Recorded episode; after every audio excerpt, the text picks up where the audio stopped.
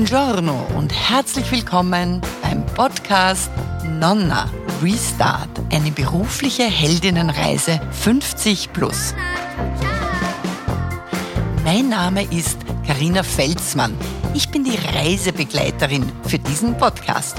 Schön, dass du heute hier bist.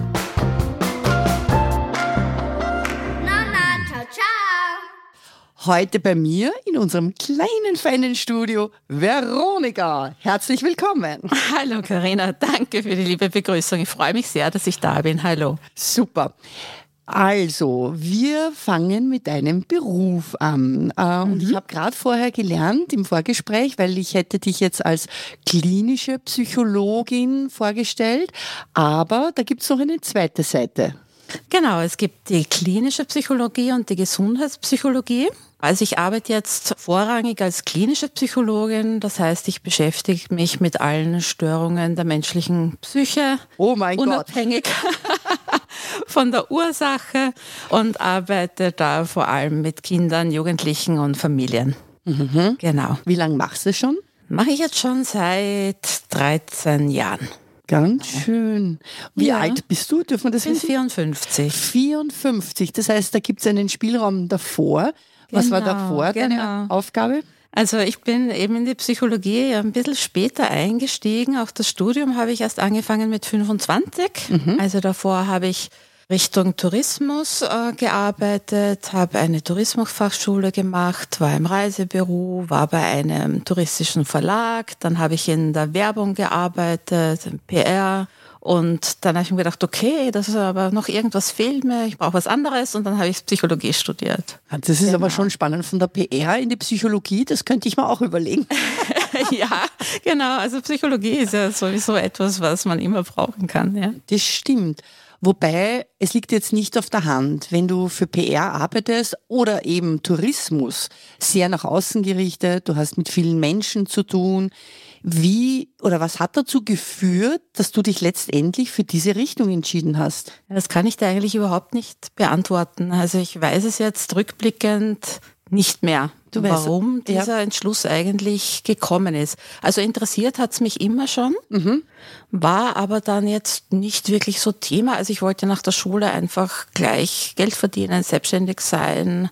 War Arbeiten war Thema, jetzt nicht dieses klassische Matura-Studium, mhm. sondern eben, ja, habe ich mal ausprobiert, was gibt es da im Tourismus. Mhm. Aber so, weil du so sagst, also wir haben jetzt äh, Klassentreffen gehabt, Matura-Treffen 35-Jähriges, war sehr spannend und eine Schulkollegin von mir, die ich jetzt 35 Jahre nicht gesehen habe, wow.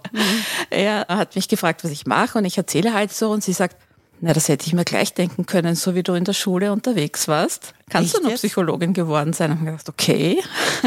Ich meine, unsere ja. Hörerinnen und Hörer haben jetzt den Nachteil, dich nicht zu sehen, dich nicht zu kennen ich muss sagen, es passt irgendwie sehr gut zu dir, weil du wirkst auf mich als ein sehr besonnener Mensch, eine Frau, die nachdenkt, die in Ruhe spricht, die, wie soll ich sagen, womöglich das eine oder andere wahrnimmt, bevor es die anderen wahrnehmen. Also steht man jetzt womöglich nicht zu, aber ich kann mir es gut vorstellen, dass dieser Beruf gut passt. Ja, danke. Ich fühle mich auch eigentlich wirklich sehr wohl in dem Beruf, muss ich sagen. Nach 13 Jahren noch immer. Das ja. heißt, wobei, als wir vor einiger Zeit gesprochen haben, habe ich so mitgekriegt, auch du hattest einen Ruf des Abenteuers, aber da ging es um Kryptowährungen. Ist es noch? Genau. Ja, also das, das finde ich nach wie vor wahnsinnig spannend.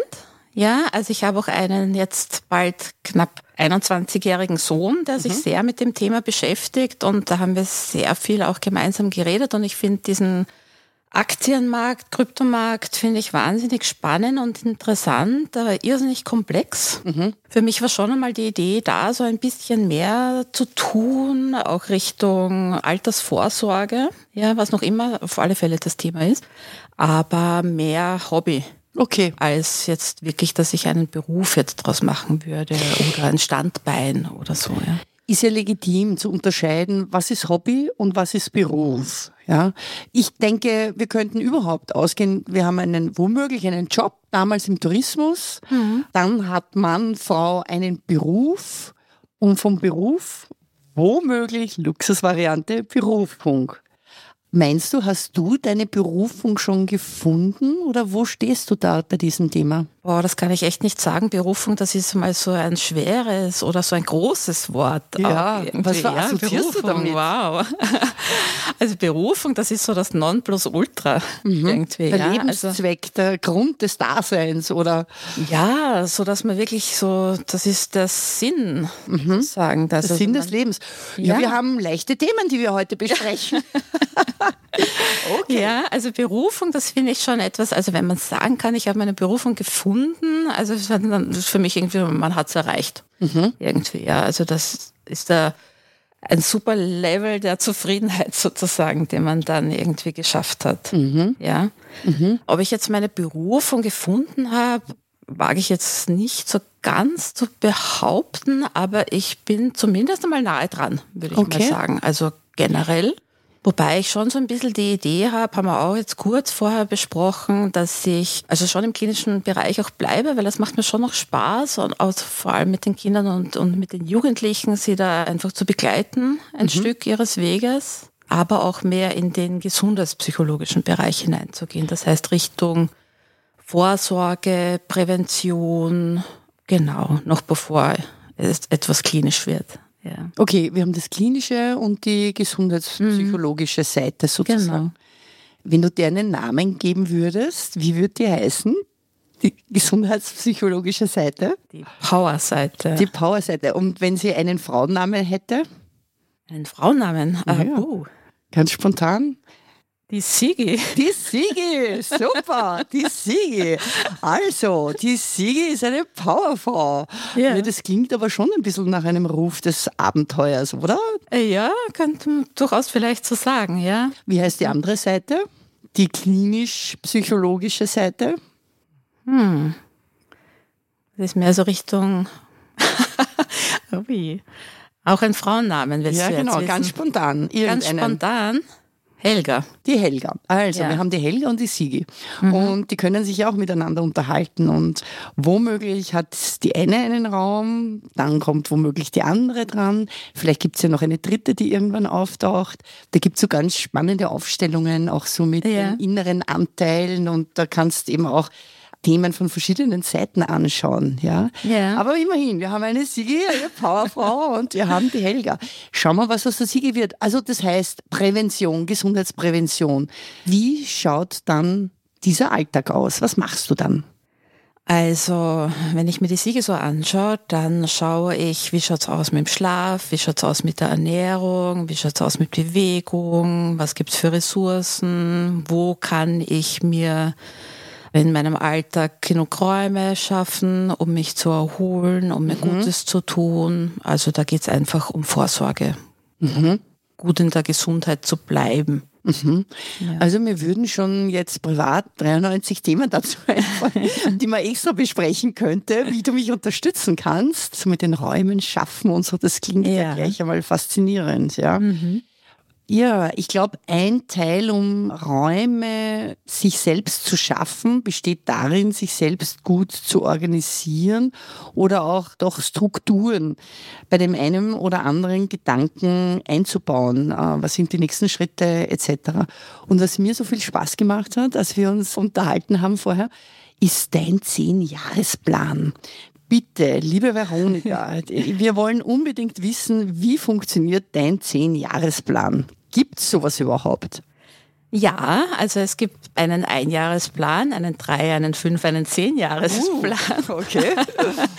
ja, wobei ich zuerst mit dem Zehnjahresplan mal angefangen habe und mir überlegt habe, okay, wo will ich denn sein in zehn Jahren? Und zwar habe ich das so gemacht, dass ich eine Liste geschrieben habe mit all den Dingen, die mir einfallen, was ich noch machen möchte, was ich erleben möchte. Genau, also das war wild drauf losgeschrieben und dann habe ich mir dazu überlegt, okay, in welchem Zeitraum möchte ich das oder kann ich das verwirklichen, habe die Jahreszahlen dazu geschrieben und so ist dann mein 10-5-3 Einjahresplan entstanden und Genau, das versuche ich halt schon, äh, dahin zu arbeiten sozusagen oder zu schauen, okay, wie kann ich dahin kommen? Was ja. steht da zum Beispiel drinnen? Ja, da stehen zum Beispiel Reisen drinnen. Oh, okay. Ja, also in zehn Jahren möchte ich schon einige Reisen gemacht haben oder noch einige Reisen machen. Dazu muss ich aber auch eine gute Gesundheit haben. Das heißt, da steht auch drinnen mein täglicher Spaziergang oder das Workout oder die gesunde Ernährung und all diese gesundheitspsychologischen Dinge auch. Mhm. Also die sind da relativ klar definiert. Ja, also je klarer etwas definiert ist, umso eher erreicht man es auch. Genau. Und da, da schaue ich halt und dann schreibe ich mir halt auch auf, was sind so die Aufgaben, was habe ich zu tun, damit mhm. ich dahin komme. Mhm. Aber da zehn Jahre halt noch schon, schon ein Stückel sind, habe ich es halt jetzt versucht runterzubrechen, dann auch noch auf kürzere Zeiträume. Okay, wow. Habe ich das jetzt richtig verstanden? Weil das eine sozusagen das Gesundheitsthema, das Präventionsthema, ist es dann so wie eine Rubrik und Reisen ist die nächste Rubrik und dann gibt es, ich weiß nicht, den Beruf und dann gibt's äh, die Freunde? Oder? Genau. Okay. Genau. Also das sind so die einzelnen Kategorien. Mhm. Ja, Freunde, Soziales, Gesundheit, okay. auch Arbeit, mhm. ja, mhm. Familie. Mhm. Genau, und da habe ich mir überlegt, okay, was will ich, ja? Also wie will ich dann in zehn Jahren leben? Toll. Wo will ich sein? Wie soll mein Leben ausschauen? Und betrachtest du dir das dann wöchentlich oder wie, wie ist da dein Verhalten mit deinem Plan? Naja, also ich habe es eben, wie gesagt, runtergebrochen einmal auch auf ein Jahr. Also mhm. was muss ich einmal in einem Jahr, dann in drei, in fünf, in zehn Jahren. Und dann überlege ich mir schon noch, okay, wie schaut das dann aus in dem Monat zum Beispiel? Okay. Ja. Was steht denn an in diesem Monat? Naja, äh, Monat ist nicht mehr so lang jetzt, ja. Also da überlege ich mir dann schon, da denke ich noch nach, okay, was habe ich erreicht? Also ich mache dann auch eine äh, Reflexion Super. des Ganzen, ja. Mhm und schaue, okay, was kann ich vielleicht verändern? Warum fällt mir das schwer? Warum habe ich das zum Beispiel jetzt nicht geschafft zu machen? Also was bei mir immer ein bisschen hinterher hinkt, sind die kulturellen Sachen. Ja, ja. Also Theaterbesuch oder Museumsbesuch, das ist dann etwas, was dann oft einmal nicht so passiert, was mhm. ich aber gern machen möchte, zum Beispiel. Ja, das ist, ich meine, da ist man ja gerade in Wien sehr privilegiert. Ja, schon. Auf der einen Seite, auf der anderen Seite, puh. Alleine wenn ich an dieses Programm denke, kriegen ich schon, entstehen schon die Schweißperlen. nein, so darf man nicht sehen. Ja, nein, ich liebe Pläne, muss ich auch dazu sagen. Also ich bin sehr strukturiert und ich mag Routinen und ich mag Listen und ich mag Pläne und insofern kommt mir das halt einfach auch entgegen. Mhm. Für einen anderen wäre es vielleicht dann der pure Stress, ja. Also auch diese Liste, die du erwähnt hast, was habe ich schon erreicht, finde ich toll.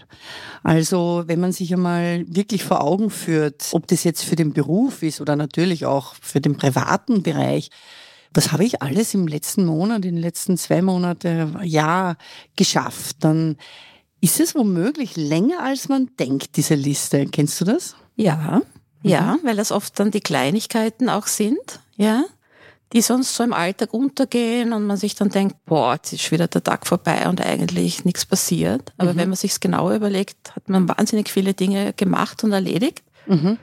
Und ich schreibe mir dann auch gerne auf, aber da bin ich jetzt leider auch so ein bisschen zu wenig dran. Was ist meine wichtigste Aufgabe des Tages? Ja. Also was muss ich auf alle Fälle tun? Mhm. Ja. Und dann habe ich es erledigt und dann kann ich es abhacken und dann habe ich schon ein Erfolgserlebnis. Ist es für dich auch so, weil ich mal gehört habe, man soll auch mit der Aufgabe anfangen, die am unangenehmsten ist? Nein, das ist ja nicht unbedingt. Okay, also, aber es ist die wichtigste. Es ist die wichtigste. Mhm. Muss aber jetzt nicht automatisch die unangenehmste sein. Mhm. Okay. Aber ich mache das generell auch so, dass ich unangenehme Dinge eher gleich oder bald erledige. Ja, ja, ja. dann sind sie weg aus der, genau. von der Liste und aus und dem Hirn. Liste, aus dem Hirn und aus der Liste weg, genau. Ja, das wäre interessant, ja. wie unsere Zuhörerinnen mit dem Thema umgehen. Äh, werden, ja. wir, werden wir womöglich einmal eine Befragung machen. Ja? Liebe Veronika, wenn wir jetzt noch einmal zurückschauen auf die Option, diesen Gedanken womöglich, mhm. dass sich du in Richtung deiner Powerfrau Sigi hinbewegst, ja, was wäre denn erster Schritt? Der erste Schritt wäre, mir zu überlegen, okay, welche Richtung wäre es denn genau und mich dann da ein bisschen mehr zu vertiefen. Also welches mhm. Thema. Mhm. Also ich finde zum Beispiel Thema Schlaf sehr spannend. Ja, also ja. da hättest du sicher ganz viele Patienten und Patientinnen, weil in meinem Umfeld ist das schon immer wieder in der Diskussion. Wie machst mhm. du das? Und dann werden ausgetauschte Rezepte von Schäfchen zählen. Nein, du musst rückwärts zählen, also hupfen die rückwärts. Da muss ich wieder lachen. Ich meine, stell dir mal Schafe vor, die rückwärts hupfen. Also da gibt's halt die unterschiedlichsten ja. Rezepte. Aber ähm, dass man die Ursache angeht, ähm, kann ich mir vorstellen, ist ein großer Bedarf. Genau. Also so würde ich es halt einmal angehen und, und da für mich das Thema Schlaf sehr spannend ist, würde ich eben da beginnen, mich da jetzt noch mehr hinein zu vertiefen. Mhm. Ja. Okay. Genau. Spannend, ja.